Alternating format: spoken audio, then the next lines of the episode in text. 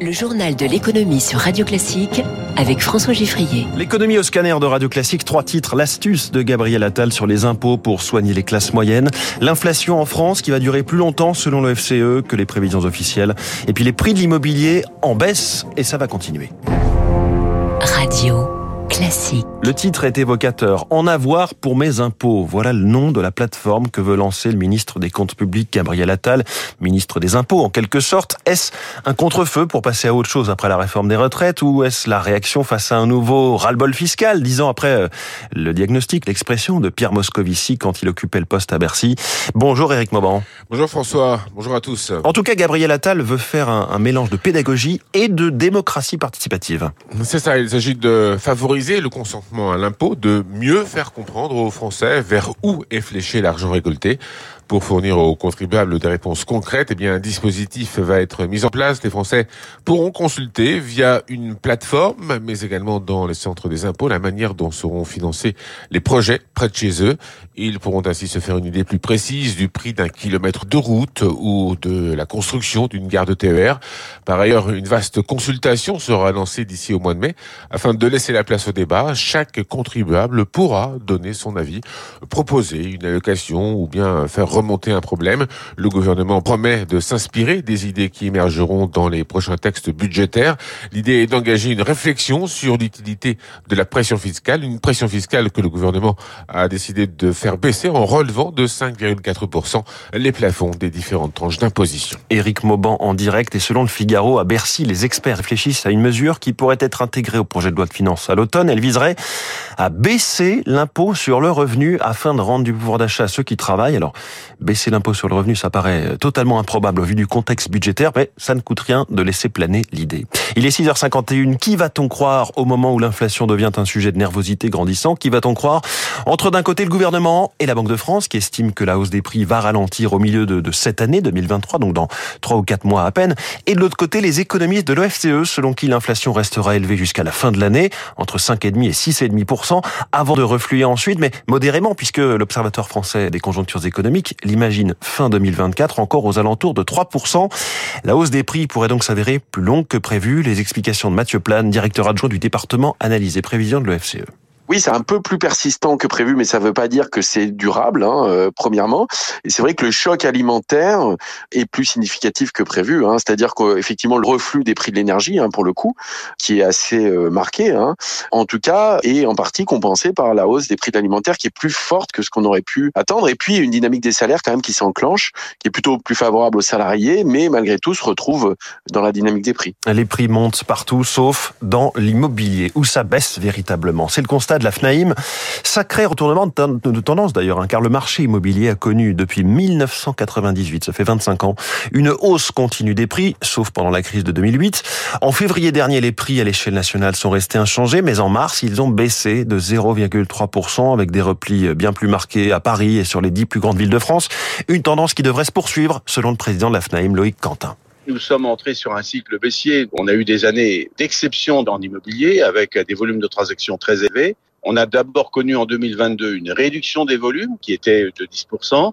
Nous, on prédit une réduction également de ces volumes de façon importante en 2023. Et en immobilier, il y a toujours une réduction de la demande, une baisse de la demande. Et ensuite, le niveau des prix s'adapte à la baisse de la demande.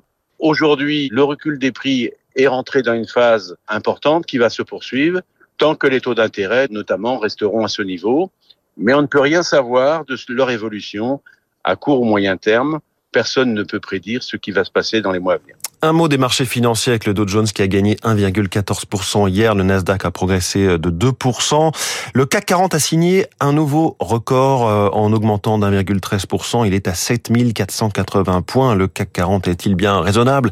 C'est la question que je poserai à la star de l'écho du jour, l'économiste de Carmignac, chef économiste, Raphaël Gaillardeau, tout à l'heure à 7h15.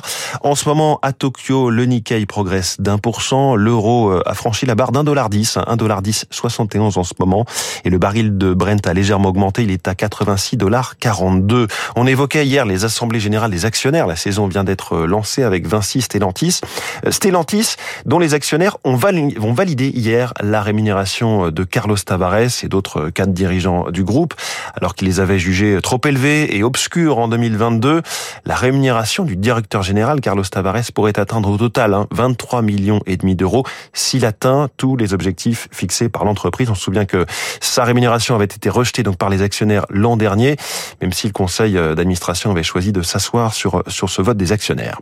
Cela paraît fou vu le contexte. EDF a décidé d'un moratoire sur les embauches pour 2023 en raison de sa situation financière difficile après des pertes records en 2022. Alors certes, EDF n'a pas beaucoup d'argent pour embaucher, mais on sait en même temps les besoins énormes d'embauche pour construire les futurs EPR et régler le problème de la corrosion et des fissures sur une partie du parc nucléaire existant.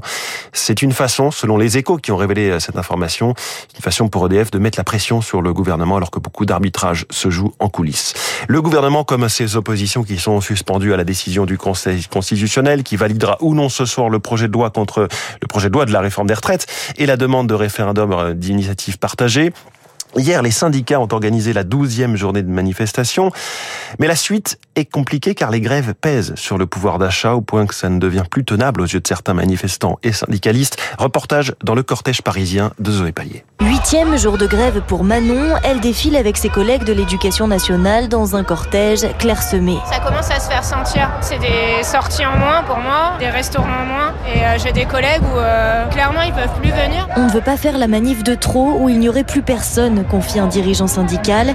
Clara, elle, renonce à sacrifier de nouveaux jours de salaire. Il faut savoir s'arrêter. Je vois pas l'intérêt de continuer s'il y a moins de monde. Moi, je travaille dans une crèche. Tous les jours où j'ai fait grève, la crèche n'a pas fermé. C'est un peu suicidaire, quoi. Référendum d'initiative partagée, rassemblements locaux, recours au Conseil d'État, les modes d'action de l'intersyndicale vont évoluer, précise Simon Duteil, co-délégué de Solidaire. On n'est pas pour dire toutes les semaines il faut une journée de grève de mobilisation. Parce que ça nous épuise aussi. Donc on va réfléchir comment on pèse sur le rapport de force. Comment garder aussi un cadre et éviter les débordements? Laurent Berger, secrétaire général de la CFDT. Cette colère qu'on ressent aujourd'hui, il y a un risque qu'elle puisse prendre des formes dans des conflits sociaux, euh, d'entreprises, de secteurs professionnels, sous toutes les formes possibles.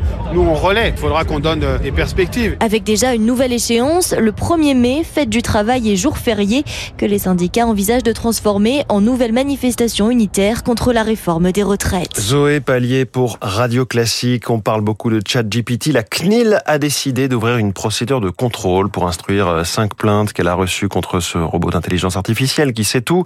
Des plaintes dont celle du député Éric Botorel, député Renaissance, euh, qui a porté donc plainte pour de possibles infractions au RGPD, le règlement général européen sur la protection des données. Il a publié des captures d'écran de ces échanges avec euh, ChatGPT qui montrent de nombreuses erreurs sur sa propre biographie, sa date, son lieu de naissance ou encore les fonctions qu'elle a exercées dans le privé comme dans le public. Il est 6h57 dans un instant, on parle de la fin du nucléaire.